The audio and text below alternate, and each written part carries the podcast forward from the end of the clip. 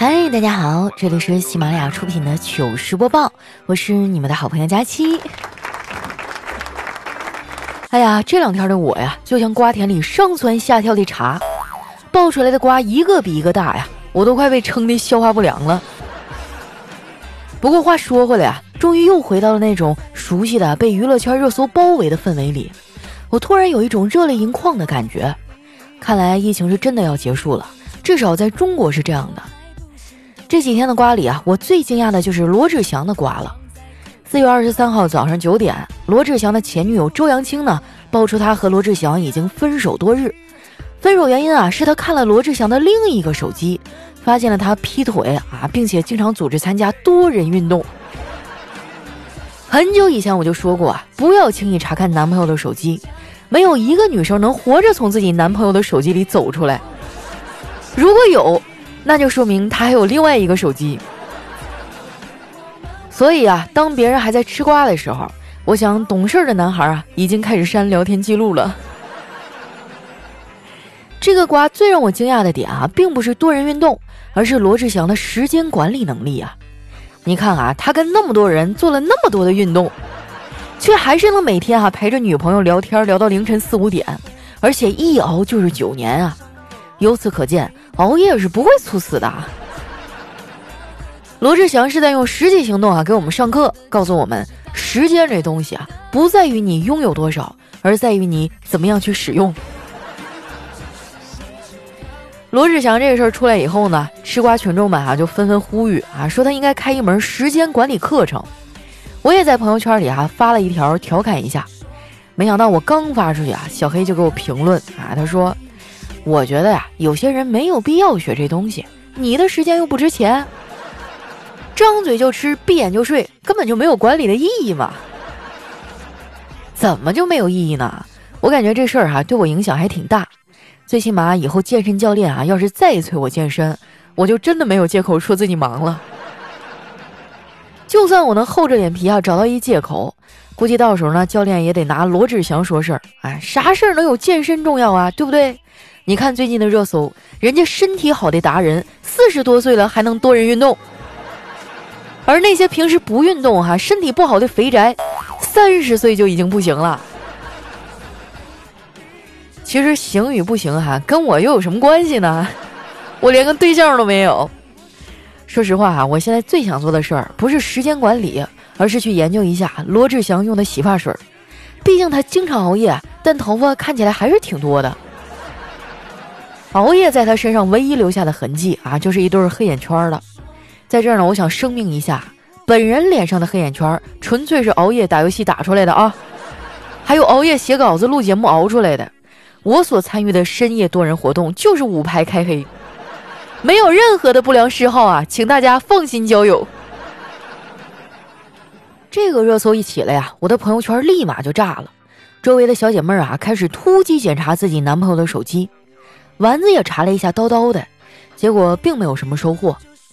其实我觉得呀，像叨叨这种工作忙啊又喜欢玩游戏的宅男，基本上是很安全的。很多女孩都觉得呀，男朋友老玩游戏没出息。一些女人的择偶标准里呢，甚至明确表示玩游戏的男人不能要。哎，我就不明白了，玩游戏怎么了？玩游戏绿色环保还省钱。姐妹们，你知道吗？游戏不是在和你抢男朋友，他是在帮你抵挡小三儿啊。丸子查完手机并不满意啊，他并没有放弃，把叨叨的这个微信好友调了出来啊，拉着叨叨一个一个的盘问。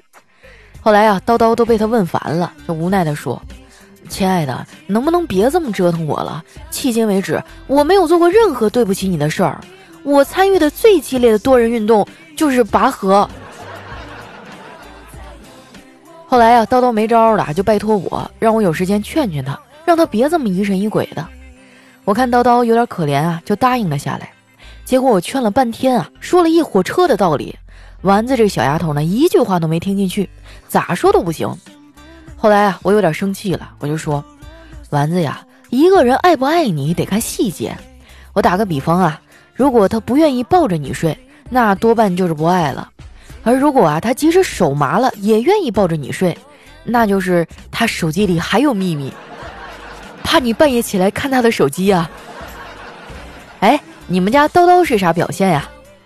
丸子啊，看我一脸的坏笑，啊，知道我是在逗他，就说：“佳琪姐，你别逗我了。哎，算了，可能是我太敏感了。”我说话也不能这么说，敏感点呢也好。爱情这东西啊，本来就很飘忽，我也理解你的不安。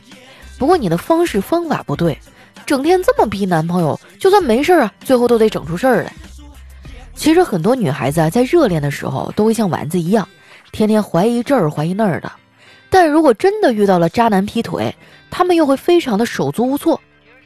我觉得女人啊，如果碰到男人出轨劈腿，不要慌，你要冷静，别整天感情感情的。第一件应该做的事儿啊，就是立刻去医院检查。第二件要做的事儿呢，就是去银行啊，算算自己的钱，查查自己啊有没有背债呀、抵押、担保等等。别整天看那些生活伦理电视剧啊，以为被男朋友、老公劈腿，唯一能做的就是伤心、痛苦、挠小三儿。你要知道啊，出轨劈腿最伤的呀，就是你的健康和钱。我想经历了这次啊，应该有很多罗志祥的粉丝脱粉了吧。说到这个啊，我想请大家回想一下，有哪些曾经让你庆幸能及早脱粉的明星呢？对于我来说啊，是柳宗元。啊，一开始啊，我是因为他写的文章和诗喜欢上他的，后来呢，就学了《小石潭记》啊，怎么背都背不下来，默写的时候错了三个字儿啊，然后被老师罚写了十遍，后来我就脱粉了，从此我只喜欢刘禹锡。啊，因为他的诗呢，大部分都不用背。说到这个呀，小辉最近也开始学习古诗词了，天天背也背不下来。这孩子啊，平时看着挺机灵的，一遇到学习就完蛋呢，还带头调皮捣蛋。前天听网课啊，他听着听着就睡着了，被老师发现了，他怕对方叫家长，就哀求道：“我错了，老师，要不我们各退一步吧？你别讲，我也不听，好不好？”你说这熊孩子啊，太气人了。不过回想起来，小孩好像都这样。我上学那会儿也不怎么爱学习，天天就盼着放假。那个时候啊，我就特别喜欢放暑假，因为一到暑假呢，我就可以去乡下跟爷爷奶奶住。我的爷爷奶奶啊都很慈祥，而且隔代亲哈也不爱管我。每次我回去，他们老两口都特别热情。有一次放假回去啊，我爷爷特别高兴，非要给我们几个孩子炖肉吃。菜端上桌子以后，爷爷呢就用筷子啊在那个盆里来回的搅动，把肉翻到上面啊，让我们吃肉。我当时啊就鼻子一酸啊，我说：“爷爷你也吃啊？”爷爷不说话，还是给我们翻那个菜盆底下的肉，直到啊翻出来他的假牙。我爷爷奶奶啊有五个孙子孙女啊，年龄都差不多，我是他们当中最弱的一个。有一次呢，爷爷奶奶不在家啊，我被欺负，哭着给我妈打电话。我妈不但没有安慰我，还骂我是个小怂包。我当时就不服气了，我说我我就是没有发挥好。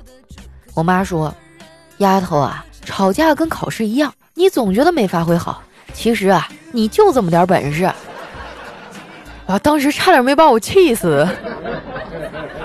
现在我长大了，明白我妈那个时候呢，可能是想用激将法逼我成长，要不然以后啊没办法面对这个残酷的世界。说出来你们可能不信啊，我现在每天都要对自己说一句新年快乐，要不这一天天的呀度日如年也太难熬了。不瞒你们说啊，我最近过得并不顺利，虽然没有什么大的挫折吧，但是鸡毛蒜皮的小破事儿啊一直都没有断过。昨天我妈他们都不在家啊，我本来想好好休息一下，结果就出来倒个垃圾的功夫啊，回去了那个门就锁上打不开了。没办法，我只能打电话叫个开锁师傅过来帮忙。打完电话没过一会儿啊，就来了一个目测身高哈得有一米九的大汉，就他那个手腕哈，就也差不多像我小腿那么粗。他啥工具都没有带哈，就让我站远点儿。我当时一脸懵逼的往外走了走，然后就看见他飞起一脚，咚了一声就把门给踹开了，完了管我要二百块钱，我没敢有任何的异议啊，就把钱给他了。这也太吓人了！大哥走了之后啊，我又叫了一个师傅啊，换了一个新锁。喝完之后呢，我决定下楼啊，给自己买一杯奶茶压压惊。排队的时候啊，排我前面的女孩呢，点了一杯乌龙茶。卖奶茶这小哥就问她：“美女，加冰吗？”女孩说：“加，正常就行。”小哥哥又问：“那甜度呢？”女孩啊就浅浅的笑了一下，然后啊把手指放在脸颊上说：“跟我一样甜。”小哥哥点点头，然后转过头去啊，冲里面喊：“乌龙绿茶无糖一杯。”哎，你说这小哥哥也太不解风情了，对不对？我发现很多直男啊根本就不行，不会撩妹，也不懂浪漫。我有一哥们儿啊，好不容易找到一个对象，结果女方一直就嫌弃他啊，说他太无聊，不够用心，从来都不会做一些超出他意料之外的事儿。我哥们儿呢，为了这个也做了很多努力啊，去百度上找了很多方案套路，还向身边的老司机啊问了攻略，也做了一些就好像看起来还挺浪漫的事儿。结果呢，没有一个符合这女孩的心意的。就这么反复的来了几次之后。这哥们儿呢有点扛不住了，就决定出个大招。他请女孩吃了一顿高档晚餐，吃完以后，在他面前单膝跪地啊，向他提出了分手。我感觉这事儿哈发展成这样，女孩呢负主要的责任啊，我哥们儿呢多少也有点问题。男人嘛，要勇于对女朋友说不。说不这个事儿呢，一般分为两个阶段，初级阶段呢就是。你不胖，高级阶段呢，就是哎，你不要怕花钱。还有就是啊，要想生活过得好，在外面呢就要多说自己媳妇儿的好。你看这一点啊，我爸就做得很好。前几天啊，他在外面跟人下棋啊，就跟人吹牛。你们别看我都快六十了，我老婆还经常夸我年纪小呢。跟他下棋的老头啊，就不怀好意的笑了一下，问他怎么夸的呀？我爸说。他总跟我说：“跟我斗，你还嫩了点儿。”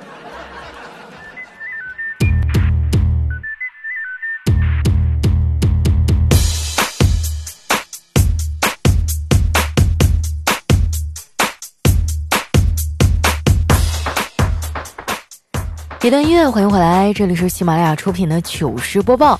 那今天放的两首歌都是罗志祥的哈，哎，其实还挺好听的。我有一小姐妹呢，就是她的铁粉，还特别喜欢她，就是那种去看她的演唱会，还能在前排尖叫到昏过去那种。这几天她也很伤心啊，所以说做一个公众人物真的挺不容易的啊，不光自己的业务素质要过硬啊，然后这个生活方面也要非常非常注意才行。还好我不红啊，嗯，但是我觉得即使将来有一天哈，我不小心红了，我可能嗯也会对我的他从一而终吧。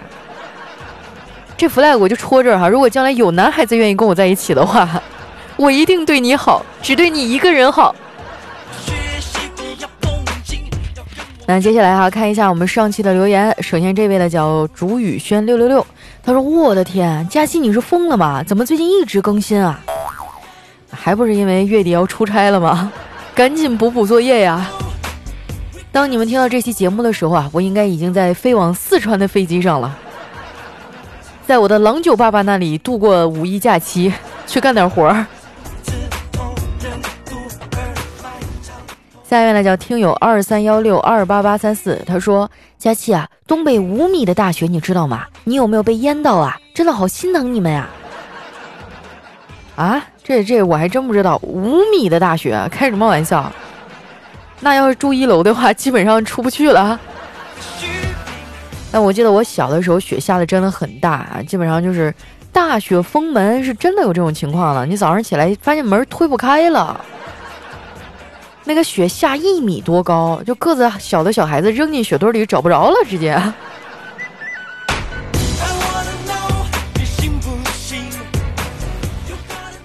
下面呢叫异动的心，他说：“佳琪啊，你们这东北话感染力真的太强了。”我有一东北同事啊，这两天回公司报道上班来了。我跟他一起对话两句以后呢，我就变成东北味儿了。那是我跟你说，我上大学的时候，整个寝室只有一个是东北的。后来毕业的时候，我们寝室有八个东北的。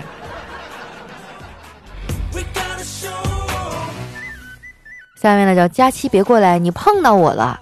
他说教你们一个抄答案的好办法，就是先把题目看一遍。然后再根据自己的能力呢，把难题过一遍，语文的阅读理解文章一定要看啊，看完之后呢，还要想一下大概主旨。数学、物理要写过程、抄结果，英语呢把基础过了就行。副科呢要边抄边背啊，我就是这样知道自己班上到底有多少人的。啊，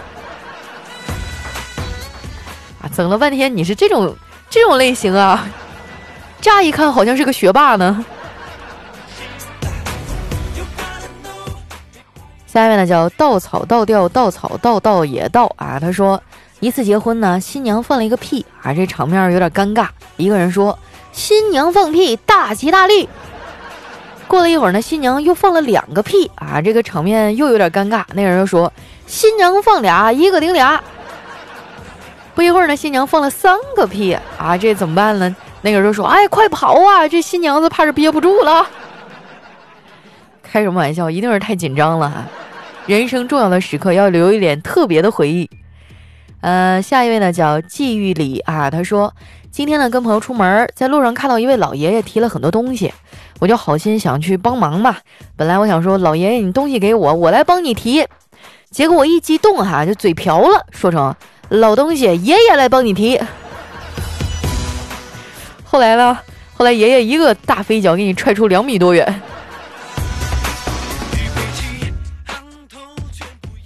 下一位呢叫安娜一二三，他说小明的数学不太好，然后妈妈就非常着急。这一天哈，妈妈给小明做了一桌子的好菜，小明就使劲儿的夸他，然后妈妈就非常高兴，似乎想到了什么，就问他：“小明，你喜欢妈妈吗？”哎，小明点点头。妈妈又问：“那如果妈妈是数学题呢？”不是阿姨，你这就有点过分了啊！你就别说数学题了，你你就不应该用拿这个来考验你们的亲情。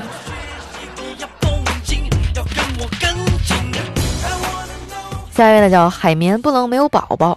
他说：“今天啊，又拒绝了三个男生，我真的是一个优秀的女孩，看着他们远去的背影，有点落寞。”我只能默默的说声抱歉，你们这个楼盘、保险和理财产品啊，我我真的买不起啊！哇，我发现了，这咱们俩真的是不一样哈！拦住你的都是什么楼盘和理财，为什么拦我的都是健身房的呀？过分！下面呢叫梦气如雨，他说外国汉语的初学者啊，说看到这两个汉字的字形。让我仿佛置身于月亮旁边，感受着皎洁的月光，好有意境，好浪漫的一个词儿啊！啊，老师说，同学，这两个字儿念膀胱。哎，你还别说啊，这膀胱两个字儿拆开一看啊，真的是在月亮旁边儿啊，还有月光，好像有点浪漫。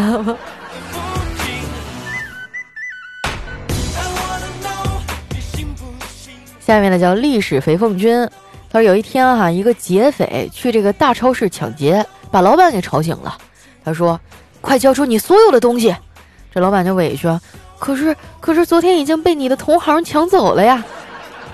这还没说完话，劫匪就怒了：“那你昨天为啥不锁门呢？”这老板也是心大哈，这同一天晚上，你这你怎么也得稍微注意一下呀。这这刚刚被抢劫完，你还第二天还能睡得着？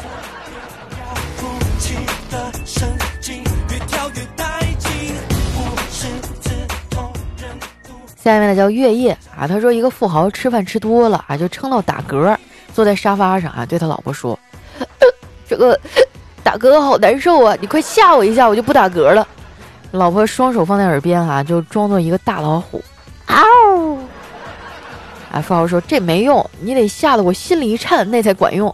老婆说：“哦，对了，我今天出去逛街，刷卡消费了一百零八万。”富豪腾的一下站起来。你买啥了？花那么多？老婆就斜眼看着他说：“颤抖了没有？刺激不？不打嗝了吧？”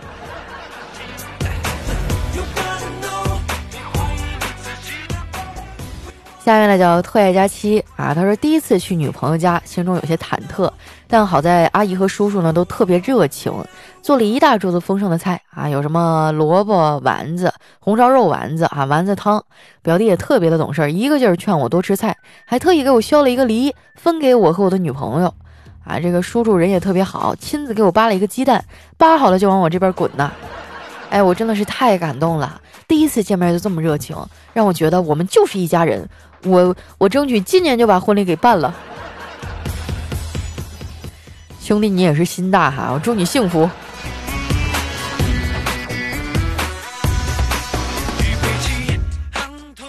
下一位呢，叫佳期的宠物小松鼠。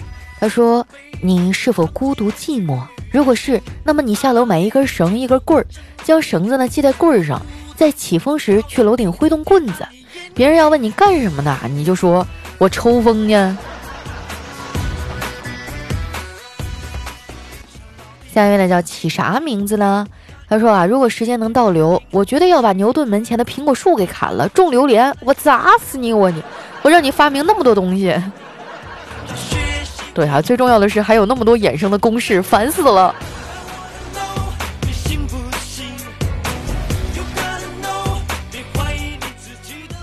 下一位呢叫行天下者，他说有一天我闲着没事儿干，我就问同事：“哎，你的童年是什么样的呀？”同事啊就斜瞅了我一眼，说：“那可以用一个词语来形容。”我说：“什么呀？”他说：“刀光剑影啊，就足以说明我的童年了。”这么夸张了吗？武术世家呀！我们家跟你家就不太一样。我的童年呢，就是啊，什么苍蝇拍、鸡毛掸子、拖鞋底子、笤帚嘎子啊，就是扫扫炕那个东西，你们知道吧？哎呀，我小时候是真的皮，老挨揍。今天我跟一朋友说呢，我说我小时候太淘气了，我妈说我比男孩都淘，所以我小时候基本上就一路挨揍着长大的。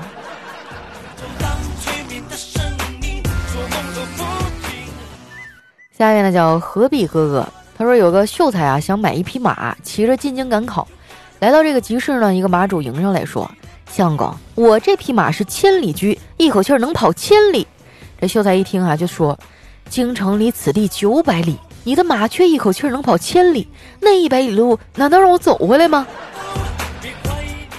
不是，就你这智商，你还赶啥考啊？回家种地吧你。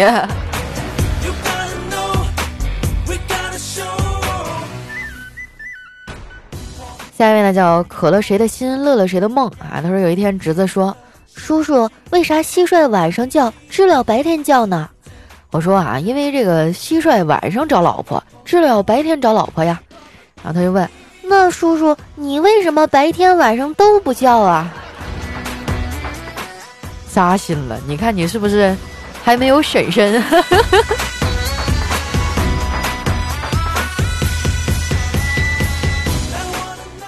下面呢叫 P L U T O，在等卡界。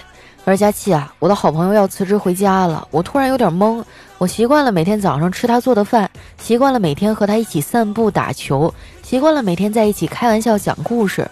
可是他突然要走了，我该怎么办呀？他走了，这个异乡小城对我来说就真的是一个孤城了，好难过啊！啊，你这室友在哪儿找的？居然每天早上还能吃到他做的饭。”气得我白了我的室友一眼，真想给他一个大飞脚。哎呀，来看一下我们的下一位哈，叫张改华。他说：“配锁师傅说你配吗？”食堂阿姨说：“你要饭吗？”算命先生说：“你算什么？”理发师：“你自己照照镜子看看你自己行吗？”医院门诊：“你挂哪科？”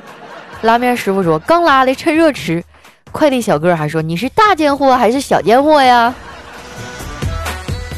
哇，感觉自己被每个职业轮流鄙视了一圈儿。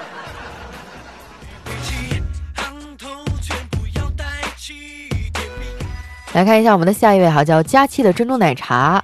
他说：“我刚参加完朋友的婚礼，然后这个婚礼现场有个环节，主持人说啊，请一家之主出来讲几句话。哎，这个时候呢，新娘的爸爸往前走了一步，然后呢，回头看着新娘的妈妈。”直到新娘的妈妈点头了，示意他可以过去啊，这爸爸才继续走了。哎，我觉得这种情况真的很常见啊，我们家也这样的。下面呢，叫这个丫头叫吉祥。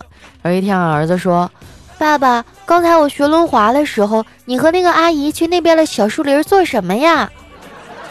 啊，爸爸说：“嘘，千万千万不要告诉你妈妈，我给你买个冰淇淋。”然后这儿子的轮滑同学说：“真羡慕你，每次都有冰淇淋吃。”儿子说：“嘿，这不算啥，每次我去王叔叔家学钢琴，妈妈都带我去吃豪华套餐呢。”咦，我觉得这编成电视剧能演四十集。来看一下我们的最后一位哈，叫瞅你漂亮。他说：“记得上初中那会儿啊，上铺室友感冒了，让我把感冒药拿给他。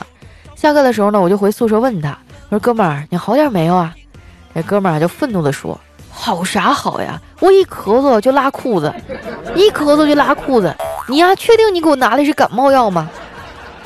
然后我就到翻了抽屉啊，翻了翻，结果发现给他的不是感冒药，是治疗便秘的药。”有什么开塞露之类的是吧？哎呀，好了，那今天留言就先分享到这儿了。喜欢的朋友呢，记得关注我的新浪微博和公众微信，搜索“主播佳期”，是“佳期如梦”的佳期啊，不要打错了。有什么想对我说的话呢？你就呃留在下方的留言区啊，我会和大家共同来分享。你也可以给我发私信说一些悄悄话，我保证不告诉别人。那今天我们节目就先到这儿啦，我们下期再见。